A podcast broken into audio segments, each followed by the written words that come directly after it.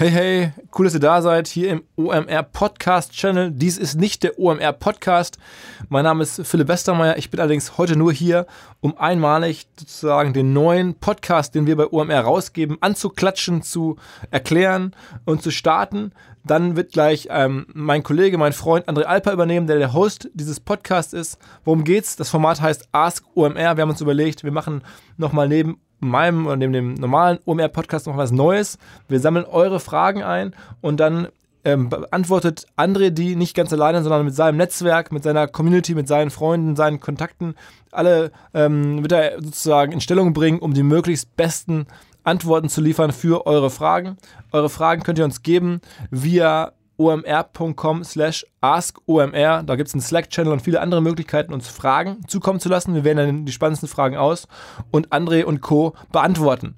Ähm, das ist schon in der ersten Folge, wie ich finde, ich habe die gerade gehört, echt gut gelungen. Ähm, gerade bei der ersten Antwort hinten raus, echt spannender ähm, Content.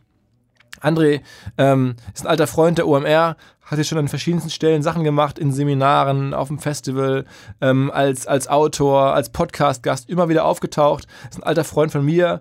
Ähm, heutzutage lebt in Berlin als ähm, Investor in Digitalthemen, als Performance-Marketing-Experte, ähm, sozusagen deswegen, weil er in den letzten Jahren verschiedene Performance-Marketing-Businesses aufgebaut hat, verkauft hat, bei Rocket, bei Zalando früh dabei war, als ähm, der Search-Mann in der Stelle ähm, ja, einfach extrem gut vernetzt und er wird immer wieder auch sein Netzwerk bemühen, um Antworten zu liefern auf eure Fragen. Macht einfach mit, sehr interaktiv. Ansonsten einfach zuhören, davon kann man ja auch ganz gut lernen.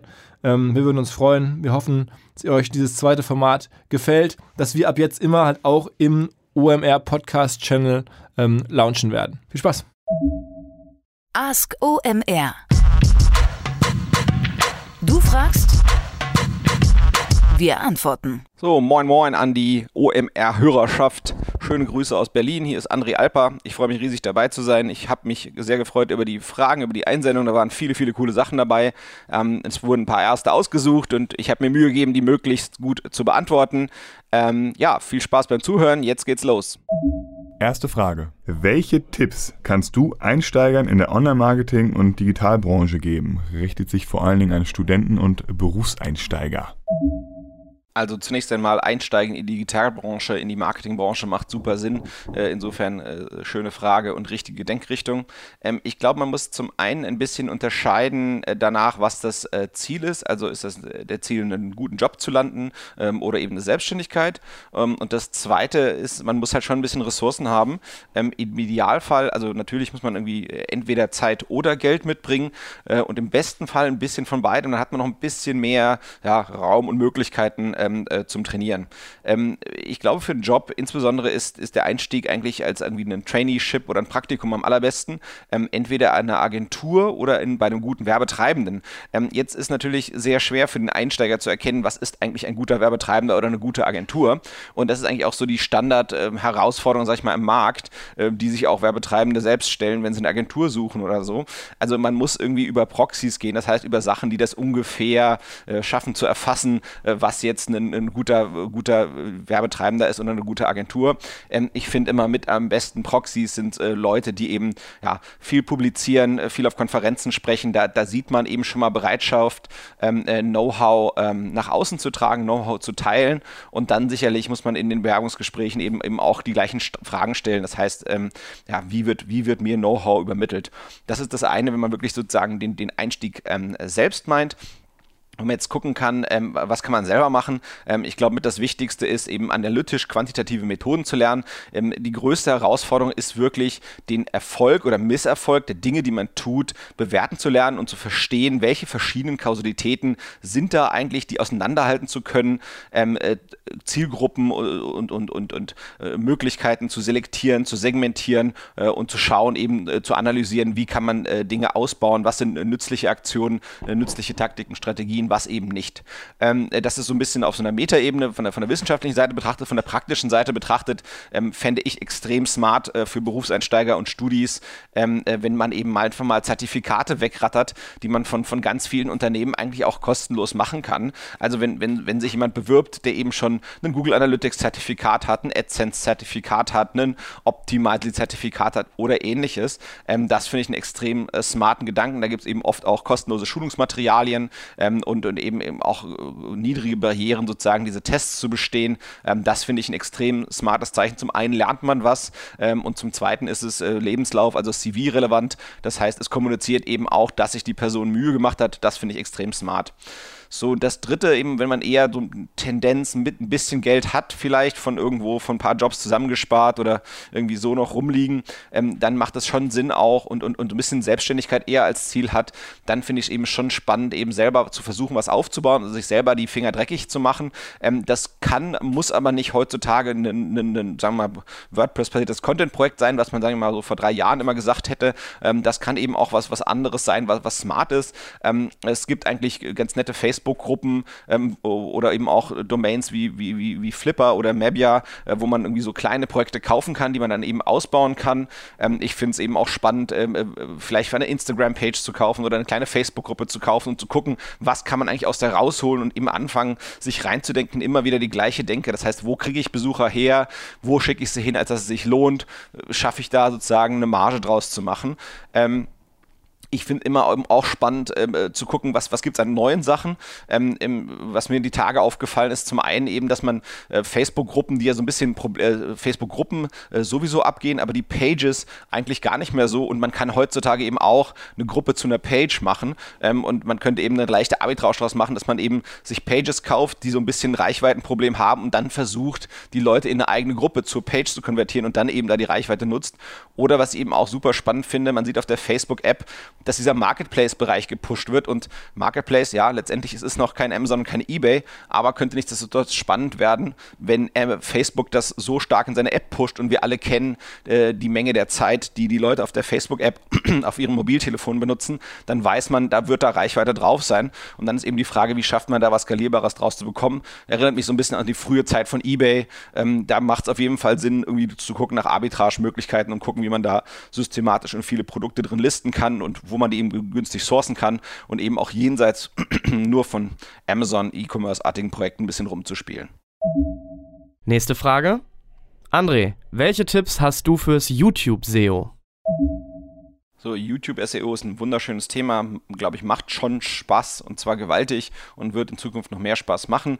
Nur noch mal zur Erinnerung, damit wir das Thema einordnen können. Es geht hier also nicht um den Fall, wo jemand schon ohne Ende Subscriber hat und eben Themen in der Push-Logik, sagen wir mal, seiner Followerschaft äh, senden kann, sondern jemand, der versucht eben sich zu etablieren ähm, und zu gucken, wie kann ich eigentlich überhaupt Views kriegen, wie, wie kann ich irgendwie äh, eben eher in der Pull-Logik schaffen, Reichweite auf YouTube aufzubauen. Also das ist für mich diese YouTube SEO-Situation. Ähm, Situation. Ähm, es ist Suchmaschinenoptimierung, das heißt, man kann erstmal immer gedanklich einteilen in, den On-Page-Bereich und in den Off-Page-Bereich. Ähm, in dem On-Page-Bereich gibt es ja typischerweise, äh, sagen wir mal, zwei Untergruppen äh, oder drei Untergruppen, das Strategische, das Technische und den Content. Ähm, das Strategische, das würde ich ganz zuletzt machen wollen, weil das eigentlich mit das Spannendste ist.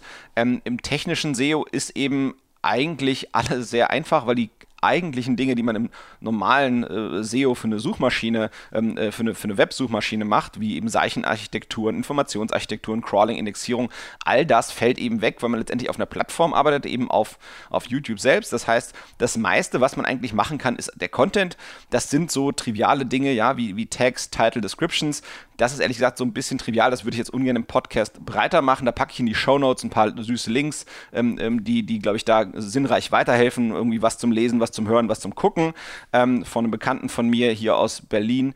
Ähm, dann, was eben aber auch wichtig ist, was eben auch zum Content gehört, ist das Video selbst, ähm, nämlich, äh, sagen wir mal, das, wie der User darauf reagiert. Das heißt, auch, auch im klassischen sagen wir mal, SEO für eine Suchmaschine wie Google ähm, geht es eben schon darum, um, um User Metrics. Ja? Das heißt, wir, wir denken ja auch im, im Google SEO oder, oder Suchmaschinen-SEO, Suchmaschinen-SEO ist ein bisschen äh, ein absurder Begriff, aber im, im, im, Such, also im Optimieren für eine klassische Websuchmaschine denken wir ja ganz, ganz, ganz viel eben auch darüber nach, ja, was sind User Metrics, wie reagiert der User eigentlich auf unser Ergebnis im Vergleich zu anderen Ergebnissen. Wir wissen genau, wenn ich irgendwas liefere auf das Userbedürfnis hin, was aber komplett daran vorbeigeht, dann funktioniert es auch nicht. So, und das übersetzt ähm, auf, auf das YouTube-Video. Ja, wenn ich optimiere auf wie binde ich eine Krawatte und dann geht es darum, wie, wie, wie gucke ich, wie, wie, mir Hosen sitzen, dann, dann funktioniert das Video nicht. Das heißt, ich muss eben gucken, dass die User Metrics funktionieren und User Metrics im Content-Bereich auf YouTube ähm, umgemünzt ist eben sowas wie Durchschauraten. Das heißt, wie viel Prozent der Leute, die das Video anfangen zu schauen, schauen es durch, ähm, äh, wie, wie ist die durchschnittliche Sehdauer ähm, und das Pendant dazu in der, in der Websuche wäre eben sowas wie Time on Site im Vergleich zu meinen Nachbarn in den Suchmaschinenergebnissen. So. Ähm, dann der Off-Page-Bereich, der ist im, im YouTube-Bereich viel ähm, breiter in meinen Augen, von, von dem her, was, was alles da reinzählen kann.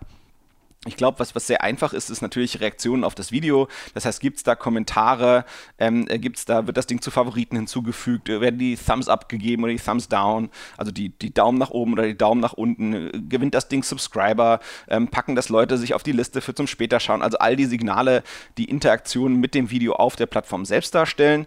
Ähm, und dann, was eben mit am spannendsten ist, ist natürlich die, die, die Links zum Video von externen Seiten, die natürlich Besucher bringen, die dann eben auch wieder Views bringen und sicherlich auch externe Einbindung.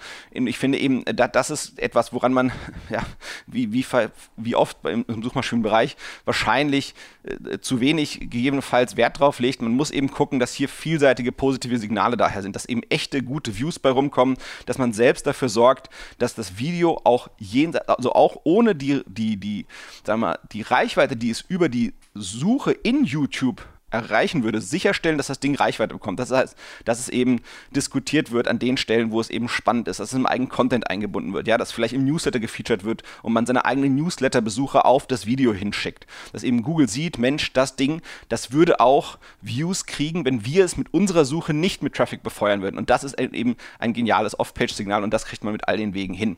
So, und dann last but not least eigentlich der für mich unterhaltsamste und spannendste Bereich, ähm, wo findet man eigentlich die spannenden Potenziale, wo es sich lohnt, ähm, äh, YouTube SEO zu machen. Und da macht es immer Spaß, ein bisschen um die Ecke zu denken. Ähm, was ich ganz spannend finde, wir, wir sind ja in den, die Suchmaschinenergebnisse heute bei Google sind ja auch nicht selten mit einem YouTube-Video ausgestattet. was ich spannend finde, ist eben zu gucken, zum einen, klar, was wird auf YouTube selbst gesucht und dafür Inhalte zu bringen. Das ist so ein bisschen der naheliegende Play. Aber das andere wäre eben zu gucken, in den normalen Suchergebnissen, wo tauchen dort Videos auf und dann eben für genau diese Suchbegriffe zu versuchen, auch ähm, äh, zu ranken. Und zwar zum einen bei YouTube, aber eben auch mit dem Video bei Google oder der Suchmaschine der Wahl selbst. So, und da packe ich in die Show Notes ähm, zwei unterhaltsame Links ähm, zu Systrix, ähm, wo man eben, die, da kann man teilweise ähm, äh, in Richtung 20 Millionen Keywords sehen, bei denen YouTube-Videos in den normalen Suchergebnissen zu finden sind. Und ich finde, da kann man eben auch dann filtern nach den da thematischen Bereichen, die einen eher interessieren. Und dann findet man eben, glaube ich, genau die interessanten Flecken, wo es sich lohnt, für ähm, Content zu erschaffen. Der zweite Weg, den ich ganz süß finde, um so ein bisschen Potenziale ja, relativ zügig und spannend zu erkennen, packe ich auch nochmal einen Link in die Show Notes. Man kann bei YouTube eine, eine Query absenden, also sozusagen irgendwie kein ein Thema setzen, wofür man sich interessiert. Ich sag mal, Leitern, um irgendwie zu Hause was zu werken. Und dann kann man eben filtern, was sind eigentlich kurze Videos, die aber relativ viele Views haben. Das heißt, man sieht, da ist Potenzial da ähm, äh, an, der, an, der Menge der Views. Das heißt, es ist ein, ein, ein Interesse da, einerseits. Andererseits ist das Video relativ kurz. Ähm, äh, und in YouTube favorisiert eigentlich schon tendenziell heutzutage eher längere Videos und dann eben zu versuchen, längere Videos mit hoffentlich besserer Qualität, besseren Inhalten zu bringen, als eben diese kurzen Videos, die aber trotzdem relativ viele Views haben. Das sind so meine beiden ja, äh, Schnäppchen des Tages, wo man nochmal ein bisschen gucken kann, ob man äh, pfiffige, pfiffige Ansätze findet, wofür es sich lohnen könnte, Inhalte in der eigenen Domäne zu schaffen. Nächste Frage. Welche Online-Marketing-Trends fandest du 2017 am spannendsten? So, also wenn man die Online-Marketing-Trends vom vergangenen Jahr 2017 so ein bisschen Revue passieren lässt, würde ich mal so versuchen, dreierlei Arten von Trends zu unterscheiden. Zum einen die Sachen, die so gerade so anbrechen, wo eben eher durchgeknallt wilde neue Sachen probiert werden.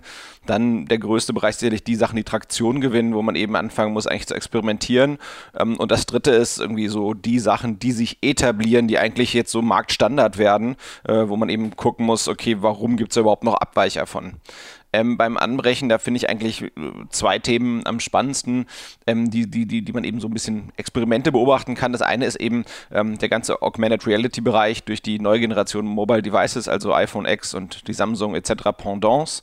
Ähm, und das zweite ist eben äh, mit, mit Blockchain zu experimentieren, gerade in den Bereichen des Online-Marketings, die extrem viele Zwischenstufen haben und Intermediäre, die quasi sich immer so einen Teil der Marge abschneiden. Ähm, insbesondere kenne ich das Beispiel ähm, aus dem Affiliate-Bereich, das nennt sich Ref-Token, ähm, wo es natürlich immer irgendwie noch die, die Netzwerke und die Agenturen, die Affiliates und sonstige eventuelle Partner, die Traffic beschaffen gibt. Ähm, und da eben der Versuch mit Blockchain da so ein bisschen äh, Vertrauens äh, und äh, Vertrauen zu schaffen und Ebenen rauszunehmen. Äh, und das zweite ist TV2, das ist eben noch im Stealth-Bereich, ähm, im Stealth-Mode hier in Berlin. Ähm, äh, das versucht das Ganze letztendlich für TV-Werbung ähm, auf Smart TVs ähm, und hat da auch schon äh, der Buschtrommel, der Berliner Buschtrommel nach ähm, einige spannende initiale Projekte mit einem, großen Anbieter am Start. Also eben TV-Werbung ohne Agenturen, ohne Media, Einkauf, äh, tralala dazwischen, sondern eben direkt über die Blockchain und über Token. Wenn sowas kommen soll, das wäre natürlich super, super, super interessant. Der zweite Bereich sind die Sachen, die Traktion gewinnen, wo man eigentlich jetzt sich anfangen muss zu positionieren, die, die für 2018 spätestens Hausaufgaben sind. Bei den Sachen, die Traktion gewinnen, finde ich spannend. Äh, zum einen ads.txt als Projekt vom IAB, vom Internet Advertising Bureau, also sowas äh, wie dem äh, digitalen Marketing Branchenverband, es weltweit gibt und das deutsche Pendant der BVDW. Da gibt es im Prinzip ähm, etwas, um, sagen wir mal, mehr Transparenz und Sicherheit zu schaffen in diesem ganzen Programmatic Bereich. Man kennt ja, früher hat man immer die robots.txt als Anweisung gehabt ähm, auf dem Server, äh, die eben, sagen wir mal, Web, äh, Webcrawlern und Robots sagt, wie sie sich zu benehmen haben auf der Seite. Und hier ist im Prinzip die Grundidee mit diesem ads.txt-Datei, die man ähm, in seiner Domain hinterlegt, dass man eben äh, klar darstellt, wie welche Art Werbung auf dieser Webseite funktioniert und eben auch, wie gesagt, Verifikation und Transparenz reinbringt in diesen ganzen Programmatic-Bereich, der ja so ein bisschen ähm, immer davon davon unschön angetatscht ist, dass es eben unsaubere Traffic-Quellen reinkommen. Der zweite Bereich ist dieser Schleich, äh, sagen wir mal, Werbungsherausforderung. Das heißt, es gibt immer noch große, große Probleme mit der, ja, sagen wir mal, Qualität der Kennzeichnung von Werbung und man möchte eigentlich keine Schleichwerbung machen. Das ist kein gutes, für gute, gutes Zeichen für gute Werbung. Ähm, äh, da wird es immer noch ein Thema geben und ich glaube, ja, das Thema schwingt sich gerade, also es, es schwingen sich gerade mehr Leute auf das Thema und ich denke, da wird es dann eben Änderungen geben oder klare Kennzeichnungspflichten. Ich packe dazu einen Link auf jeden Fall in die Show Notes rein. Ähm, das dritte, was mir zu dem Thema einfällt, wo ein bisschen Traktion entstanden ist im letzten Jahr, ist im Prinzip dieser ganze ähm, Amazon-Media-Bereich. Das heißt eben, wo man mal, Werbung schalten auf Amazon, das hat gigantisch Traktion gewonnen in 2017. Ähm, und ich denke, das wird noch eine ganze, ganze Menge mehr werden, ähm, weil es gibt ja immer noch die ganzen Amazon-Affiliates, die ohne Ende Traffic haben, wenn man es anfängt äh, nachzudenken, dass eben Am so ähnlich wie Google AdSense Amazon auch dort Werbung ausspielen könnte, dann sieht man, der Bereich ist noch riesig. So, oder was ich auch spannend fand, ist im Prinzip, wir hatten ja durch, ähm, äh, durch Facebook äh, vor, vor, einigen Jahren eingeführt die Custom Audiences und man sieht eben, dass dieses Konzept sich weitergetragen hat. Das gibt es jetzt bei LinkedIn, bei Google, bei sonst irgendwem. Ähm, und das finde ich eben auch ganz spannend. Das äh, hat anscheinend funktioniert, also das funktioniert für Werbetreibende. Insofern äh, funktioniert das auch für die Plattform und die kriegen das auch hin, das gut umzusetzen und das eben ein spannendes Tool, was eben Traktion gewonnen hat und was eigentlich jetzt so mit zum Standardrepertoire gehört, äh, weit, weit äh, über äh, Facebook. Ähm, der, der, dritte Teil, und den finde ich auch sehr spannend, ist, ist, ist der, äh, nicht der dritte Teil, aber der, ein weiterer oder letzter Teil für diesen Bereich der Traktion gewonnen hat, ist eigentlich das Nutzen von professionellem digitalen Marketing jenseits kommerzieller Ziele. Also äh, insbesondere die, die, die letztjährige Wahl ähm, äh, in Amerika, die eben stark beeinflusst wurde von eigentlich Methoden, die man sonst nur aus dem kommerziellen Bereich kennt. Ähm, das ist eben ganz spannend und das wird aus dem digitalen Marketing, das, das, das färbt das digitale Marketing sicherlich ein auf die Zukunft ähm, und wird sicherlich davon ein großer Bestandteil bleiben. So, kommen wir zum letzten Teil wo noch ein paar Themen kommen, wo ich sage, die haben sich etabliert, da kann man eigentlich nicht mehr dran vorbei, da muss man eigentlich ja, sicherstellen, dass man vorne mitspielt, sonst ist man hinten dran. So, also die Bereiche, die sich etablieren, da gibt es dreierlei Themen, die mir sicherlich einfallen. Ähm, das eine ist die Professionalisierung von RTB. Ähm, das ist ein Thema, das natürlich nicht jung und, und nicht erst seit kurzem da, aber letztendlich, was, was man eben sieht, ähm, ist, dass die technischen, intellektuellen Barrieren genommen worden sind. Ähm, es hat einfach mehrere Jahre gedauert, bis, bis große und mittlere Werbetreibende die gesamte Vorarbeit geleistet haben, die Not notwendig ist, damit RTB äh, sauber funktioniert. Das heißt eben, dass man BIs aufsetzt, dass man Messpunkte auf den Webseiten hat, an jeder relevanten Stelle, dass man Lifetime Values gut berechnen kann, die ganzen Kanäle unterschiedlich und sauber vertagt und Logiken dafür hat. Das heißt, also wer heutzutage noch Impressionen einfach auf TKP-Basis auf irgendeiner Werbefläche bucht, das ist eigentlich heutzutage fast irritierend. Ähm, es macht eigentlich keinen Sinn mehr, so zu arbeiten. Ähm, das ist eigentlich so das, äh, was relativ klar ist. Ähm, der, der zweite Bereich, der mir einfällt, ist eben der Marketing-Automation-Bereich. Ähm, äh, klassisch würde man darunter immer erstmal verstehen, ja, dass da irgendwie E-Mails und Newsletter an die Kunden rausgehen und dann die nächste Ebene war irgendwie so äh, lebenszyklusbezogene E-Mails, also keine Ahnung, so und so viele Tage nach dem, was in Warenkorb ge gelegt wurde, kommt diese und jene E-Mail oder dieses und jene Angebot.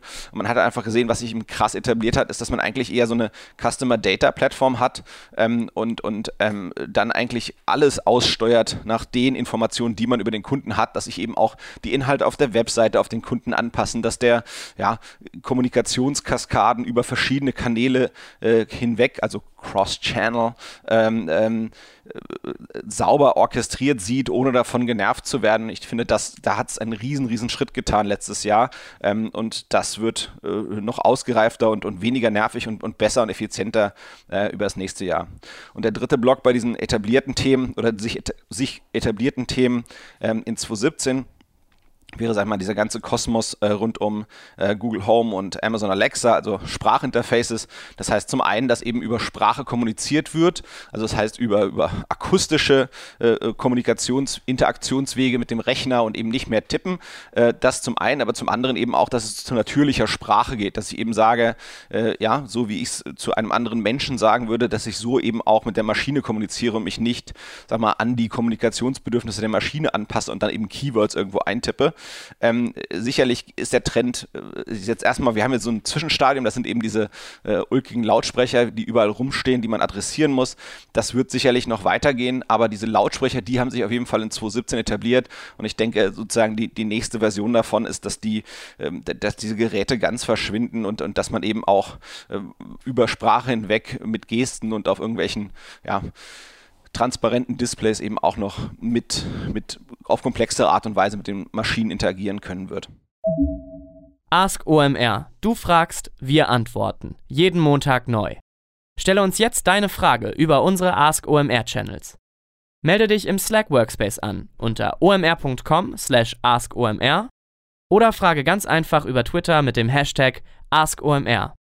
Du kannst uns natürlich auch einfach eine Mail schreiben: podstars@omr.com.